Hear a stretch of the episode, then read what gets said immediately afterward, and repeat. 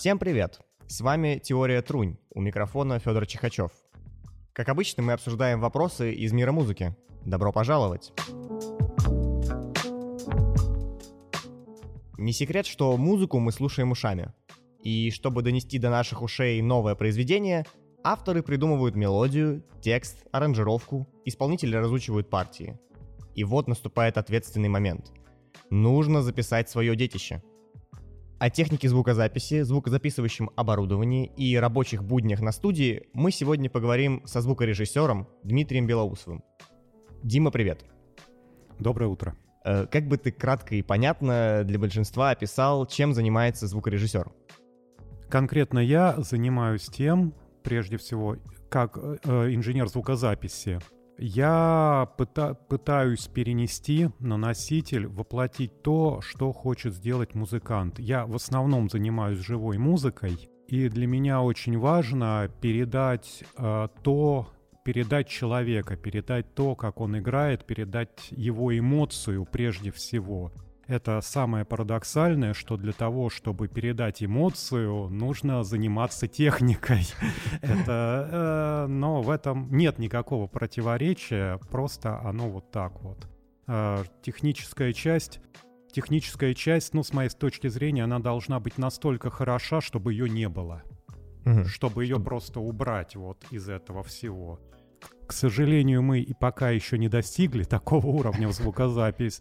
Точнее, даже, может быть, даже больше в звуковоспроизведении, чем в звукозаписи, mm-hmm. потому что колонки и динамики, мониторы, кто как хочет, так и называет, это они до сих пор остаются самым слабым звеном. Не то, что мы записываем, как мы записываем, а вот конечный пункт, даже не усилители, а вот конечный пункт воспроизведения, из которого мы слушаем, это до сих пор у нас является самым слабым звеном во всем этом. Угу.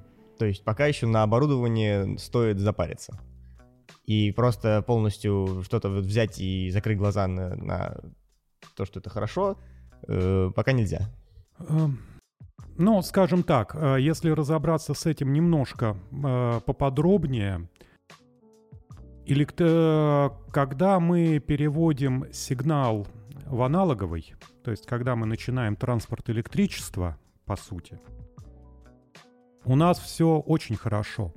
Это не стоит 2 копейки, да, понятное дело, но это и не стоит тех денег, которые просят за многие аудиофильские вещи, там а там я что-то видел, какое-то безумие, а 70 тысяч долларов за кабели, но это, это не стоит столько, mm-hmm. объективно не стоит. Но это и не стоит 2 копейки. Окей, okay. в общем, в целом, э, для себя многие, наверное, уяснили, что если вы хотите хорошо заниматься звукозаписью, деньги нужны в целом большие.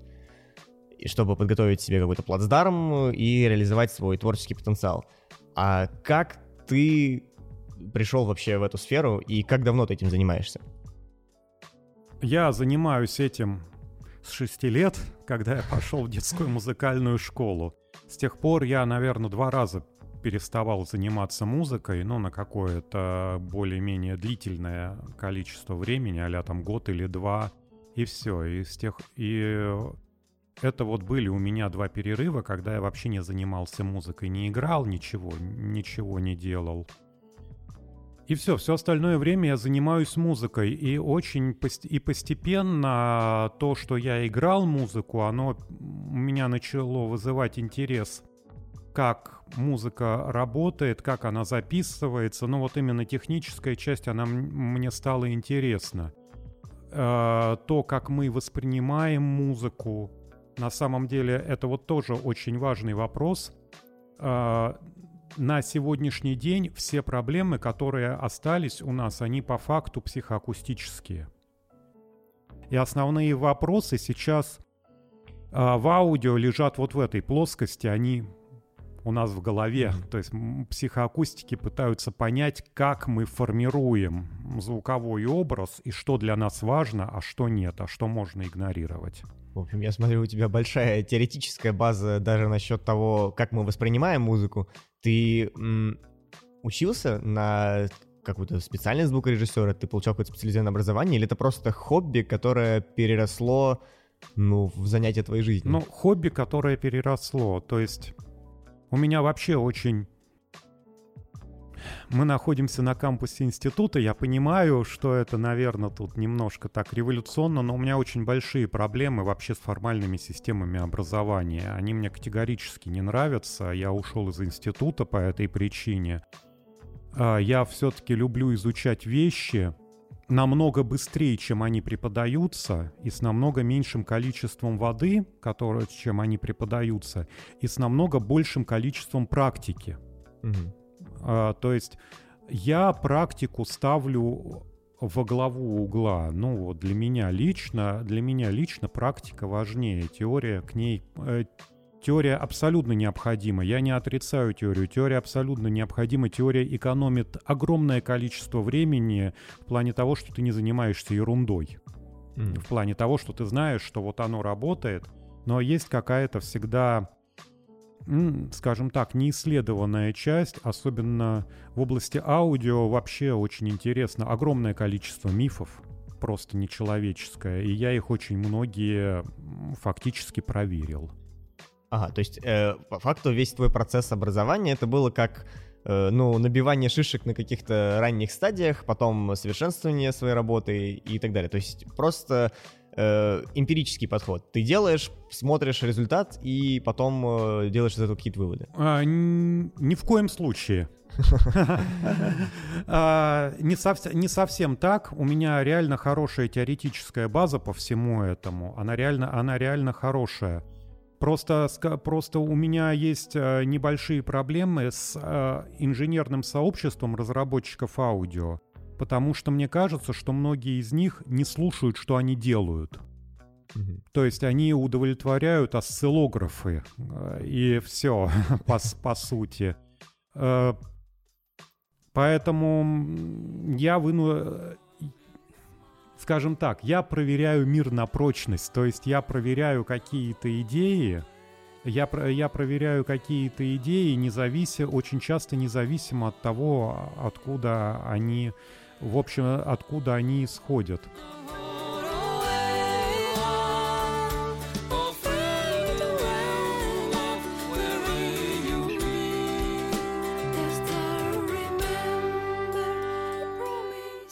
Хорошо, тогда немного от технических деталей да. и перейдем э, к философии. Ушли, ушли, ушли далеко, закопались технические детали, я боялся. Э, уже перейдем уже к процессу, к тому, когда происходит. Э, то есть вот как происходит работа с артистом от момента знакомства и до какого вообще момента э, работает звукорежиссер? От э, момента знакомства до момента выхода? Как-то так? Выхода материала, свет? По-разному. Есть классическая схема. Классическая схема подразумевает, что есть артист, есть продюсер, продюсер главный. То есть все решения принимаются через продюсера. Причем не обязательно, что не обязательно, что продюсер это начальник над артистом. А это артист может быть, а артист очень часто начальник над продюсером. Но он тут попадает в такую систему, что он делегирует именно часть власти своей артисту, он осознанно делегирует часть своей власти продюсеру, чтобы тот сделал лучше, чем он может сам. То есть это вот такое отстранение. Угу. Артист сам отстраняется от своей работы. Есть э, звукореж... есть, э, собственно, студийный персонал, звукорежиссеры, которые, звукорежиссеры, которые записывают. Есть звукорежиссер, который сводит материал. Угу и есть мастеринг-инженер, который делает финальный мастеринг. То есть у нас цепочка есть артист, продюсер, инженеры звукозаписи, студия ну, студия — это все-таки неодушевленный предмет, скажем так. Но тоже важный участник. Да, но тоже важный участник. И студия не прямо, но она косвенно уже вовлекает э, акустиков, которые над ней работали сразу же. Она вовлекает инженеров, которые разрабатывали оборудование. Да, не прямо, но косвенно. Да, артист с ними не общается, с ними никто не общается но они всегда незримо присутствуют на любой записи, которая mm-hmm. в этой студии сделана. Их работа. Инженер, который сводит материал, и инженер, который делает мастеринг этого материала. В каком месте цепочки тебя можно найти? А дальше начинается интересное.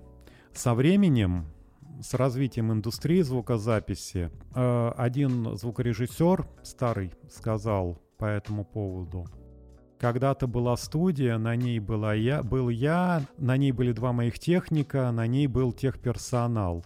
Потом я остался с одним техником, потом я остался без персонала, а теперь я сижу на студии один.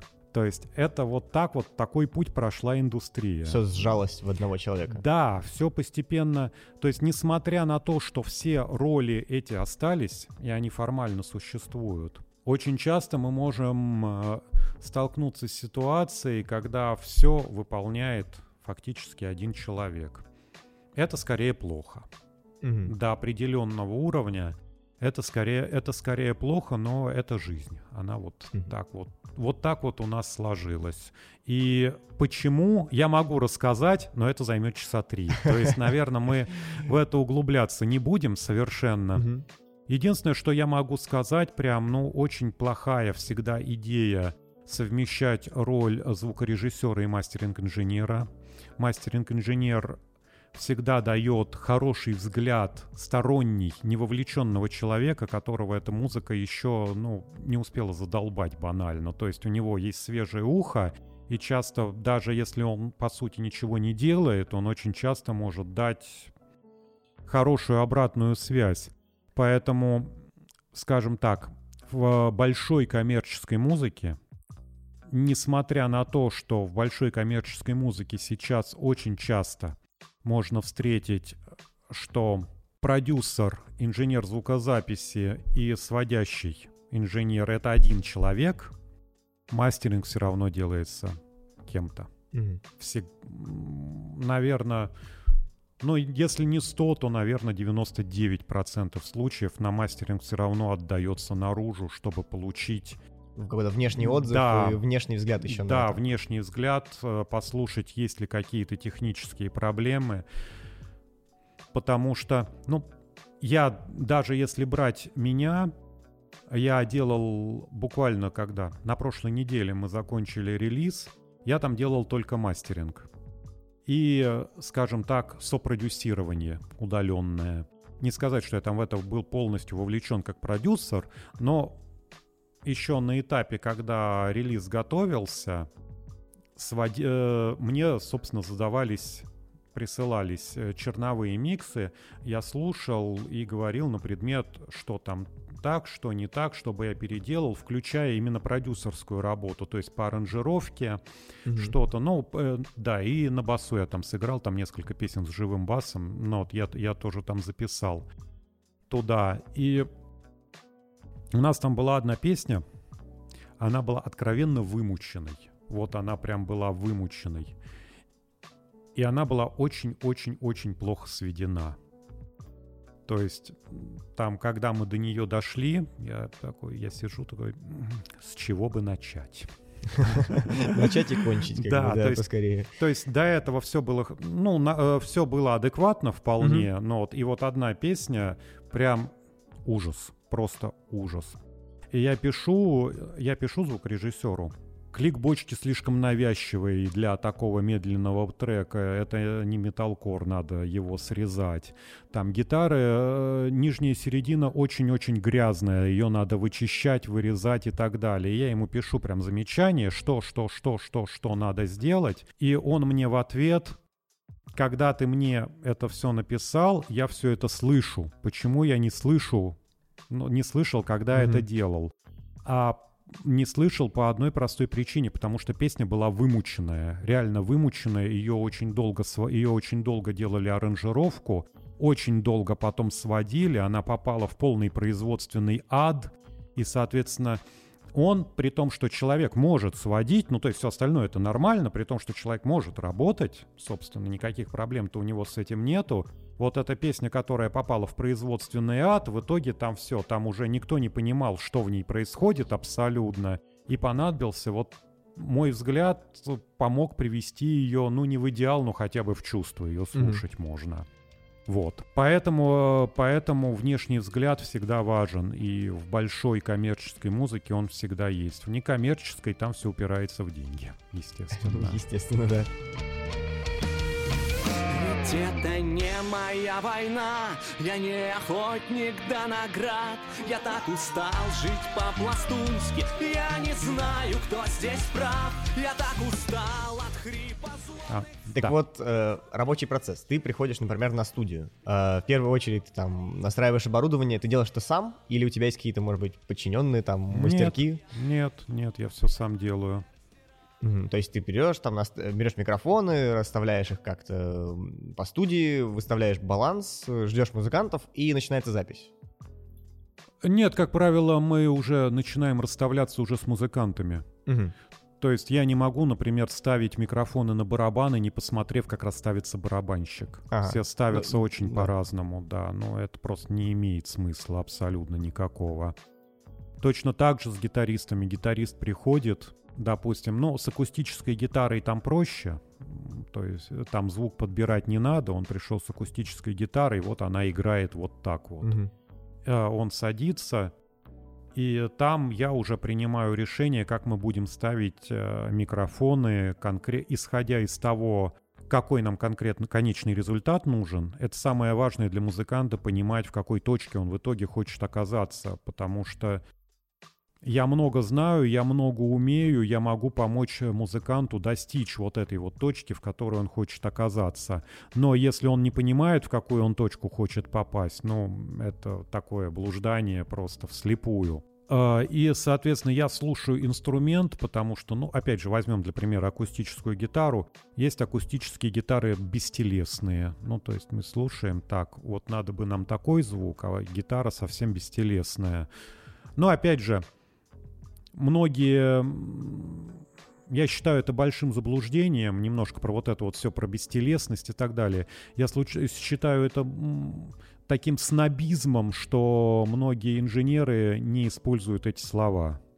Угу. То есть все прекрасно понимают, что когда мы говорим про бестелесность, мы говорим про спектр средних нижних частот. Но и э, многие требу... И многие так упирают, такой технический снобизм, чтобы вот так вот это все и говорилось. Я как-то не знаю, мне это никогда не корежит, когда мы говорим про вот такие вот вещи, все понимают, о чем разговор. Ну, это уже какой-то такой сленг выработанный. Ну да, возможно. да, все понимают, о чем разговор, и самое главное, обычные люди понимают, о чем ну, разговор да, да. тоже. А, то есть есть гитары бестелесные, есть гитары, есть гитары, у которых Э, которые наоборот бухтят. То есть вот ты ее берешь, и у нее так бум-бум-бум-бум на каждом аккорде. И в соответствии с этим положением микрофонов можно вот эти вот, э, вот эти вещи скорректировать, то есть сделать звук поярче, поглубже, чтобы она бубукала побольше. Но перед этим нужно понимать, к какому мы звуку идем. Угу, вместе с музыкантом. Да, в, в целом. Королева гранж в этом шуме, как выстрел? Врываешься в раж, смотришь на меня пристально. Это я твой кабель. Здравствуй, ты моя Кортни Ловью больше не пей. Тебе хватит и порта Ты королева меня всегда интересовал вопрос, я ни разу не был на настоящей студии сам, ни разу не наблюдал процесс звукозаписи, видел там максимум фотографий в интернете и прочее. Но довольно часто я смотрел фильмы, в которых показывается этот процесс. Э, наблюдал ли ты такие фильмы, сцены, и насколько правдоподобно выглядит то, что происходит там? Не знаю, надо смотреть, какие фильмы. Ну, вот, например, э, из последних фильмов, э, фильмов был фильм Yesterday о том, как музыкант решил записать все песни Битлз, потому что все в мире забыли. А, да, я видел трейлеры, но фильм не смотрел, к большому ага. сожалению. Как правило, показывается достаточно корректно. Антураж соблюден, но и самое главное, это, в принципе, особенно для кино антураж. И по поводу не кино, есть такая шутка, в которой практически нет никакой шутки. Твоя студия настолько хороша, насколько она выглядит на фотографиях. Mm, то есть все-таки внешний вид, он всегда красит э, студию он очень важен, от него очень тяжело абстрагироваться. Он привлекает к себе э, артистов, музыкантов, у них возникает желание прийти ну, в это ну, красивое место. Да, да, да, это важно. У меня есть 52-канальная огромная консоль. Она звучит, к большому сожалению, не очень хорошо, и я ее списал. Скажем так, она у меня теперь стоит рядом. Но это такой титанический вау-эффект был, когда люди заходят, и у тебя просто вот... Во всю ширь стены. Да, метра два с половиной такая вот дура стоит огромная. Это, это выглядит круто, без Мгм. вопросов. Но я вот вынужден был от нее отказаться. Она меня все-таки не нравилась, недостаточно она. По моей, с моей точки зрения была хороша, а моя точка зрения... Моя точка зрения на аудио, в принципе, опять же, люди с очень разными вкусами, возвращаясь к этому, у меня объективный, у меня объективное и субъективное, они очень близки. И люди меня очень часто в этом плане неправильно понимают, в плане того, что там они думают, что я там не использую, стараю, не использую там никакой обработки и так далее. Они просто не слушали мои работы. У меня есть нек- у меня есть миксы, в которых просто там 33 слоя дисторшена на всем. Ну вот, оно Ну и да. просто все, оно просто все откровенно хрипит, скрипит. Но просто мы с артистом пришли к, выводу, пришли к выводу, что эмоционально это поможет песне, что она должна вот так звучать, что она в таком виде лоуфайном, оно, оно правильно передает заложенную эмоцию.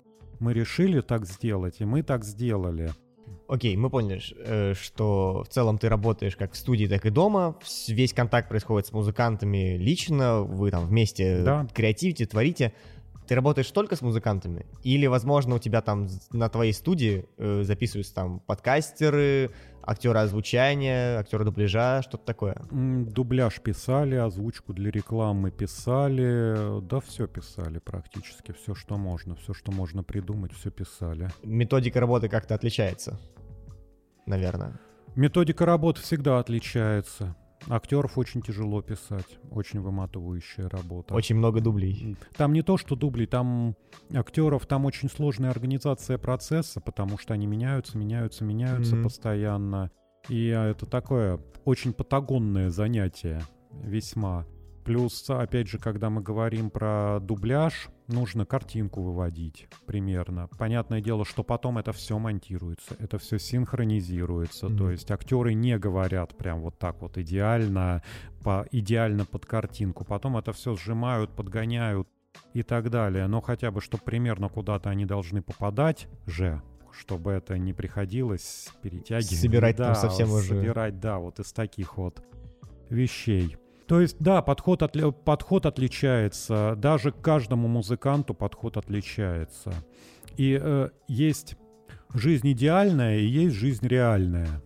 В идеальной жизни и многие люди, которые начинают этим заниматься, они выпада, они приходят, ну, скажем так, из жизни идеальной, потому что когда они обучаются, если звукорежиссуре, даже если они сами обучаются в любом случае на всех вот этих вот курсах и так далее, на онлайн-курсах везде, вы вез- везде для везде будет э, трекинг, сыгранный профессиональными хорошими музыкантами. Очень качественный, очень качественно сыгранный, очень качественно по звукоизвлечению просто. Очень большая часть для тех же живых инструментов — это именно то, как человек звукоизвлекает, насколько у него это хорошо поставлено, это большая часть звука. И они тренируются, работают вот с этими записями, у них так все хорошо, легко получается, так все прекрасно, а потом они попадают в реальный мир, к ним приходят реальные клиенты, и реальные клиенты, они сильно отличаются от музыкантов, которые проводят по полгода в туре. Мгм. Потому что туры решают, вот я могу сказать по своему опыту, туровые музыканты, которые играют по 3-4 концерта в неделю, это колоссальный опыт. И они, ну, просто они приходят и играют. Э, Эндрю Шепс, тоже звукорежиссер, э, его, он на вопрос типа, а как записывать Green Day? Ну вот он сказал, Day записывать очень просто, я их записываю, ты их ставишь в комнату, и они играют, и все. И на этом вся запись закончилась.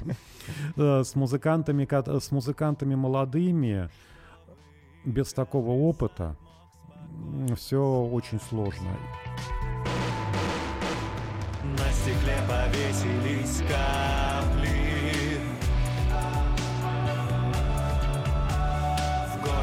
задыхаются вопли. Раз мы заговорили о музыкантах, с какими коллективами, музыкантами тебе доводилось поработать? Ну, с кем тебе, может быть, понравилось работать больше всего? От кого остался какой-то жизненный опыт или рабочий? Не буду отвечать на этот провокационный вопрос, потому что я не хочу никого обидеть. Ну, то есть, э, если я кого-то не упомяну, что я их очень люблю, то другие решат, что я их не очень люблю. Но, да, то есть, ну, не буду, не скажу. Не скажу. Но Вот коллективов правда. много. Не очень много. Мгм. Большое заблуждение. И за что я люблю этот, ну, условно говоря, бизнес. В этом бизнесе никто, никто не ради бизнеса, потому что денег он особо не приносит. Когда люди говорят по поводу, ну вот, студии звукозаписи, бизнес и так далее, я всем говорю при- простой пример. Вкусвилл — это бизнес, и пятерочка — это бизнес. Вот посмотрите, сколько их везде. Вы покажите мне хоть одну сетевую студию звукозаписи. Мгм. Такого, наверное, и не Да. существует в целом. Я знаю, там, ну, есть там две, три там максимум у одного владельца, но они даже искусством не занимаются. Вот, это- вот, чело- э, вот эти вот там две или три студии, у которых они занимаются такими вещами, там песня, песня в подарок, там, ну, кто-то на А, день ну да, рождения, там, да. не поющий, не играющий, там, кому-то надо на день рождения что-то подарить и так далее. То есть, когда идет вопрос именно все-таки искусства в какой-то мере, хотя бы в какой-то мере, то тут вообще вся эта тема просто заканчивается. Никакой, сеть- никакой сети студий звукозаписи, никакого крупного бизнеса, ничего этого не сделаешь. Это все индивидуальная работа, индивидуальные, индивидуальные вещи. А, например, э, как вообще на тебя выходит, как на звукорежиссера? Там к тебе обращаются, возможно, как-то там, как эта информация разносится, что вот, есть классный чувак, Дима, он мне там свел альбом, условно, это какое-то сарафанное радио, интернет, э, лейблы, возможно? Сарафан, реклама. Мгм. Ну вот сарафан, реклама, рекламу я... да- ну, реклама так, рекламу я даю только контекстную рекламу в Гугле. И все, больше я нигде не даю. Хорошо. А где тебя можно найти, условно, там, в Москве? И кто тебе может э, написать, э, договориться о сотрудничестве каком-то, возможно, кто о звукозаписи? Да кто Всех угодно, читаешь? Да. Мгм. Я... Опять же, новые клиенты это не такая, это не такая частая штука. Ну, в том, как я работаю, и в том, с кем я, в том, понятное дело, если работать по принципу песня в подарок, у тебя будут каждый день новые лица, просто феерия целая. У меня новых лиц в жизни не так много, и новых клиентов, новых групп не так много. Как я тоже многим звукорежиссерам говорю, ну, которые только начинают этим заниматься, в какой-то момент количество, если вы достаточно хороши, в какой-то момент количество клиентов перестанет для вас быть вообще какой-либо проблемой. Для вас Мгм. станет проблемой качество. А что вы вкладываете в это слово качество, это уже будет, это уже отдельно, это ваше личное дело. То есть кто-то в кач- вкладывает в слово качество клиента, которые приво- приносят больше денег, кто-то будет вкладывать в слово качество клиентов, которые играют более интересную для звукорежиссера музыку. Кто-то будет, допустим, смешивать как-то эти два понятия. Но в конце концов, если вы достаточно хороши в том, что вы делаете, в конце концов, э, вы- качество клиентов станет просто важнее, чем их количество. И вы будете искать с- людей, которые вам интереснее Мгм. по тем или иным там меркантильным, творческим, там каким угодно С причинам. которым у вас возникнет какая ну да. химия такая. Спасибо большое, Дима, за разговор. Э, Я думаю, слушателям стало чуть-чуть понятнее, чем вообще занимается звукорежиссер, который пытается донести мысль музыканта до конечного слушателя. Э, Будем рады тебя видеть снова у нас. Возможно, сводим на студию, и ты разнеснешь нас в пух и прах за Хорошо. то, как у нас там устроено. Хорошо, договорились. Спасибо большое.